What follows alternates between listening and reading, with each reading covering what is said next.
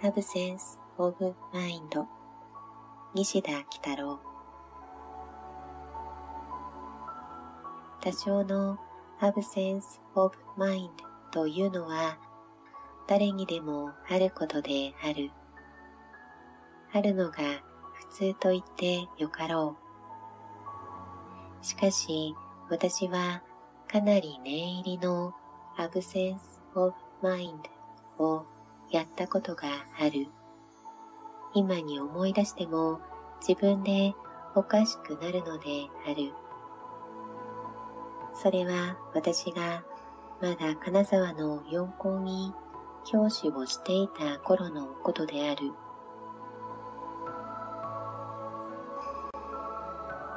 ある日、同僚のドイツ人ユンケル氏から晩餐に招かれた。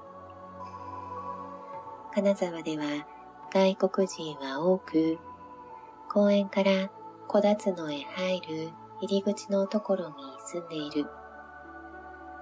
外国人といってもわずかの数に過ぎないが、私はその頃ちょうど小立野の下に住んでいた。夕方招かれた時刻の少し前に家を出て、坂を登り、ユンケル氏の宅へ行ったのである。しかるにどうしたことか、ユンケル氏の宅から少し隔たった、今は名を忘れたが、何でも S で始まった名の女の宣教師の宅へ入ってしまった。その女宣教師も知った人であり、一二度も私の家に来たこともある人ではあったのだ。ベルを押し、生ぜられて大絶間に入り、しばらく待っていた。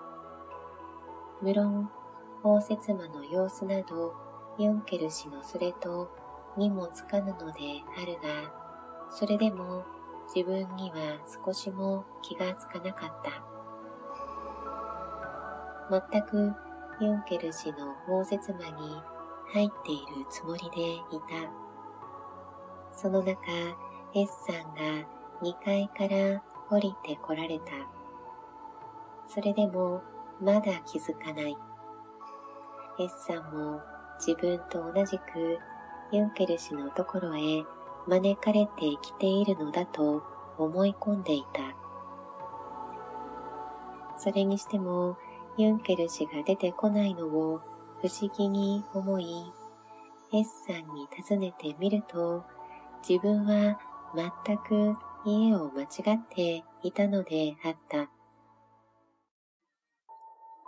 昨年の秋、十数年ぶりに金沢へ帰ってみた。小立野の高台から見晴らす北国の青白い空には変わりはないが、何十年昔のこととて街はだいぶ変わっているように思われた。ユンケル氏はその後、一校の方へ転任せられ、もうだいぶ前に個人となられた。S さんもその後、どこに行かれたか。その頃、私より少し年上であったと思うが、今もどこかに健やかにしておられるかしら。